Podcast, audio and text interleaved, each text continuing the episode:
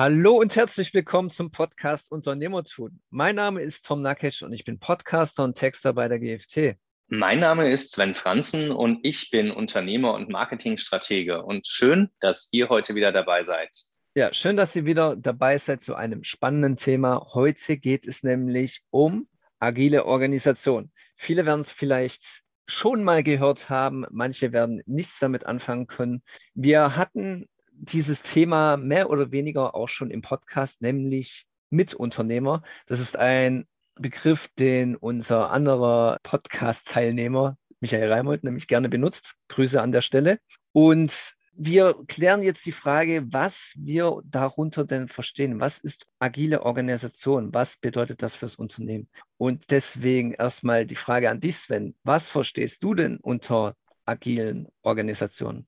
Also man kann das ganz einfach herleiten. Agil bedeutet ja, dass man beweglich ist, dass man dynamisch, aber auch anpassungsfähig ist. Heißt also ganz konkret, dass man sich als Organisation, als Unternehmen sehr schnell und wendig oder auch sehr dynamisch an neue Rahmenbedingungen anpassen kann. Zum Beispiel kann es ein Markt sein, der sich verändert, Kunden, die sich verändern oder eben auch letztlich erst erlebt wir alle, ja, Corona, eine unvorhergesehene Veränderung äh, global auf dem gesamten Weltglobus, wo wir gesehen haben, da mussten viele ihr Geschäftsmodell verändern, sich als Organisation verändern, als auch in der Arbeitsweise verändern, dass wir auf einmal alle im Homeoffice saßen. Und das bedeutet eben einfach, wie arbeiten wir gemeinsam zusammen, was sind unsere gemeinsamen Werte und wie passen wir uns als Unternehmen auch an den Markt an. Und das beeinflusst auch die Weise, wie wir zusammenarbeiten oder welche Rolle wir auch in Unternehmen oder innerhalb von Organisationen einnehmen. Gut, in der Definition von agilen Organisationen, da hast du jetzt auch schon ein paar Vorteile genannt, die das äh, für das Unternehmen hat, nämlich schnell zu reagieren auf die sich verändernde Marktlage. Welche Vorteile gibt es denn sonst noch und welche hat das vielleicht sogar für den Unternehmer selbst? Naja, die Vorteile liegen ja auf der Hand dadurch, dass ich einfach wendig bin, dass ich mich schnell anpassen kann an Veränderungen des Marktes, an Veränderungen des Bedarfs, zum Beispiel bei Kunden oder dass der Markt auch eine ganz andere Erwartungshaltung an mich als Unternehmen oder an mein Produkt und Geschäftsmodell hat. Wenn ich da schnell reagieren kann, vermeide ich natürlich auch Probleme, Verluste oder ähnliches, weil ich einfach auf diese Veränderung zügig auch eine Lösung oder ein neues Produkt bereitstellen kann, die mir als Unternehmen nicht nur den Umsatz und das Geschäftsmodell sichert, sondern damit auch das Überleben. Für das Unternehmen selbst bedeutet es aber auch in der Organisation, das meinte ich mit Zusammenarbeit, mit den Werten, die man als Menschen auch, die das Unternehmen ja ausmachen, teilt, dass ich, wenn ich keine klassische Führung habe, sondern eben agil aufgestellt bin, indem ich statt Anweisungen und, sage ich mal, top to bottom äh, alles definiere, sondern vielleicht äh, verschiedene Teams habe, die ineinander greifen, zusammenarbeiten, die nebeneinander zusammenarbeiten und die an der Stelle auch gemeinsam Aufgaben der Führungskräfte und Lead- oder Führungsrolle übernehmen und dabei eben integrativ zusammenarbeiten, dann kann sich der Unternehmer und die Führungskraft darauf mehr zurückziehen oder auch auf andere Themenbereiche konzentrieren. Und ich habe eine Organisation, die in sich, du hast es vorhin genannt, Mitunternehmer, auch nicht nur aus sozusagen typischer Strukturierung mit Hierarchie und Angestellte und Unternehmer funktioniert oder besteht, sondern die tatsächlich auch dann ja Mitverantwortliche als Mitunternehmer mit aufbaut, weil man einfach als ja, sag ich mal, freier Angestellter, der in solch einer agilen Möglichkeit arbeiten kann, mehr Selbstverantwortung hat, äh, wesentlich äh, mehr auch seine eigenen Skills, Ideen und Fähigkeiten einbringen kann, was eine ganz andere Art der Organisation und Führung einfach als Kultur im Unternehmen bedeutet. Ja, du hast es jetzt angesprochen, eine gewisse Unternehmenskultur, die etabliert werden muss, um eben diese agile Organisation auch zu gewährleisten.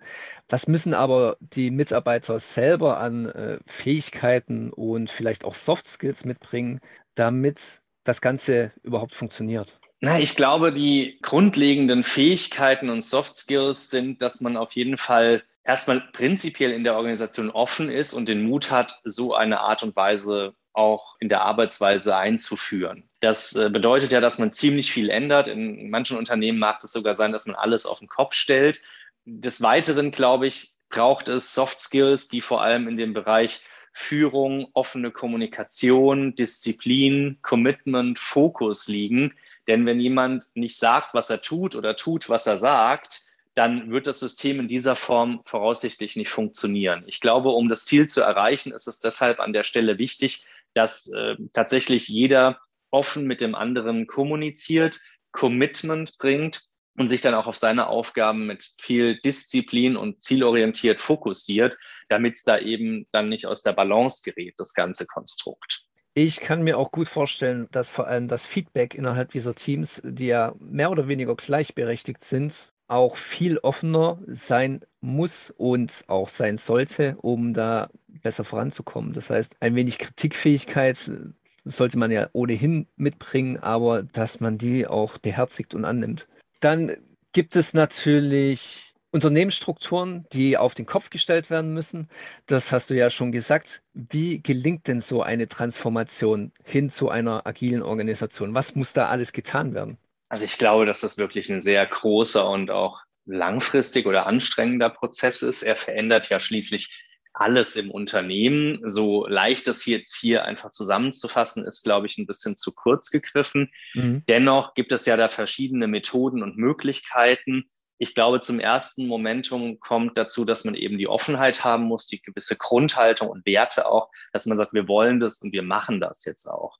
Der zweite Punkt ist dann, wenn diese Offenheit gegeben ist, dass man dann tatsächlich auch sich überlegt, wo können wir denn jetzt anpacken oder wo ist der Starting Point sozusagen und sich dann auch überlegt, welche Lösungen oder Denkweisen und Möglichkeiten können wir nutzen. Da gibt es ja unter anderem Arbeitsweisen wie Scrum, Kanban oder auch Scrumban, also die kombinierte Variante von beidem. Es gibt Lösungen, die man sich von Startups abschauen kann oder aus dem Design Thinking äh, Arbeitsbereich, wo man schauen muss, was nutzen wir für Arbeitsmethoden, die uns agiler machen und auch vielleicht Frameworks sind, wo vielleicht auch schon ausgebildete Scrum Master haben als Beispiel. Ja, wo kann ich also anknüpfen und das Ganze starten? Und das zweite Thema ist, glaube ich, dass ich mir auch Gedanken machen muss, wie möchten wir in Zukunft zusammenarbeiten? Also wird das sehr stark auch durch sage ich mal, Open Spaces durch Zusammenbringen der Teams, freie Platzwahl, Homeoffice, also sehr, sehr flexibel stattfinden?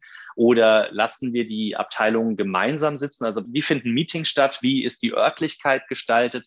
Das sind, glaube ich, alles Punkte, die ich definieren muss. Und dann muss ich in diesem gesamten Prozess ständig Workshops und Meetings einplanen, um alle Mitarbeiter nicht nur einzubinden, sondern auch transformativ und von der Werte Haltung her mitzunehmen, dass sich daraus ein neuer Vibe, eine neue Unternehmenskultur bildet, weil ansonsten ist es wieder eigentlich von oben nach unten oder irgendjemand hat die Idee, beginnt damit und wenn die anderen dann nicht folgen, dann ist es nicht ein gemeinsames in eine Richtung laufen, sondern wahrscheinlich sehr stark ein vorgegebenes, wir müssen uns jetzt ändern, weil wir wollen das doch so unbedingt. Ja. Und ich glaube, das sind so die Dinge, die da notwendig sind.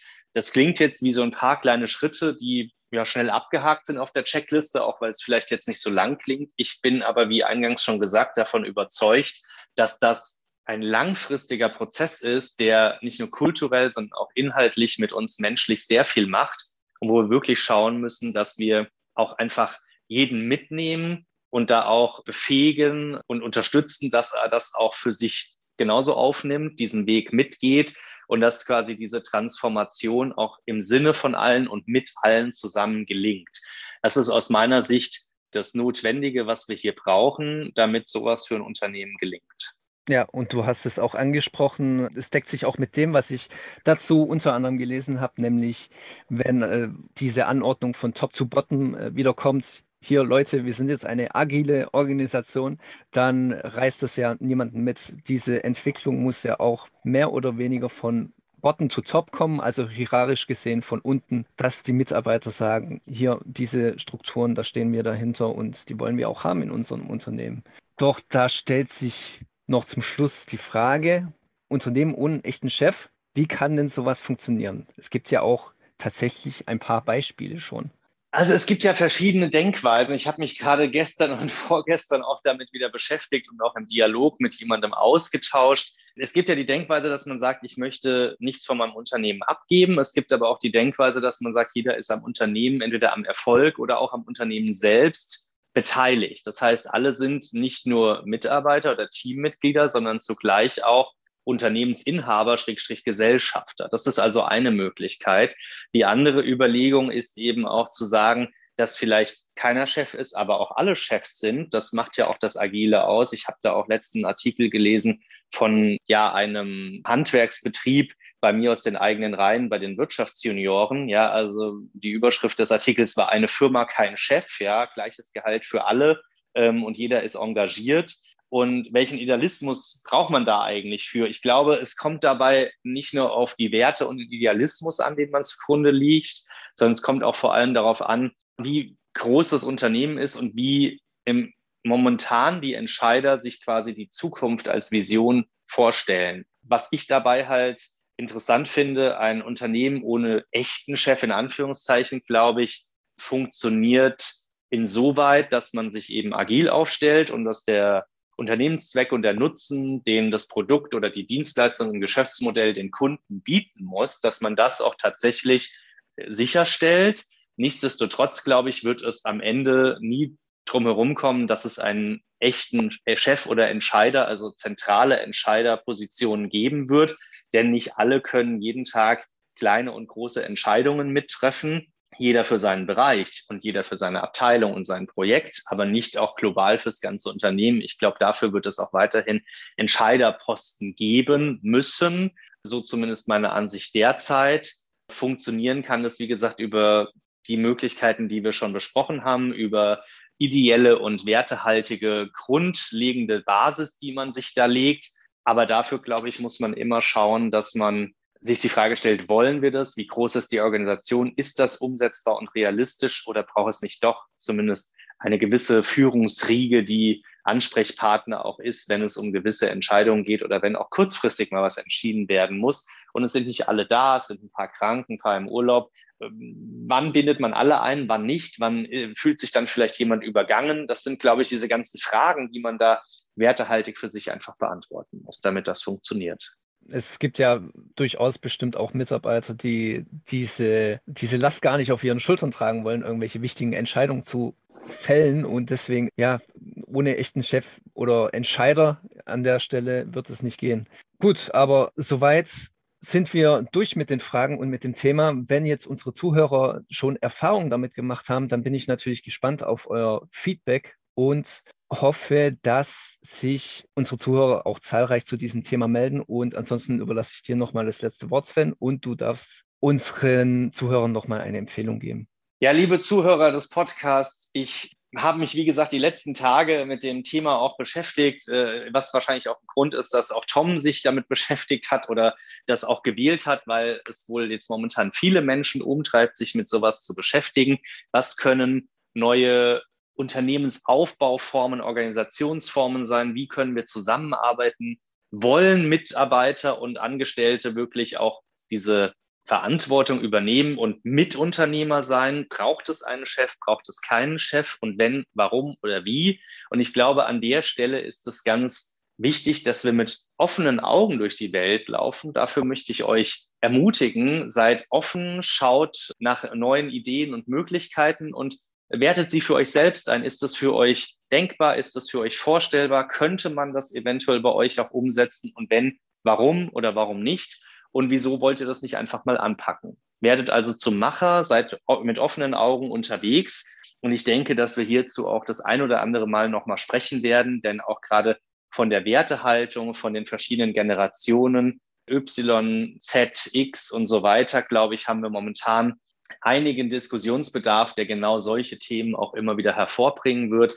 Und ich bin gespannt, was das noch für Themen in der Zukunft für uns, vor allem in der Arbeitsweise und auch als Gesellschaft hervorbringen wird. In dem Sinne, alles Liebe von meiner Seite. Bis dahin. Bis zum nächsten Mal. Macht's gut.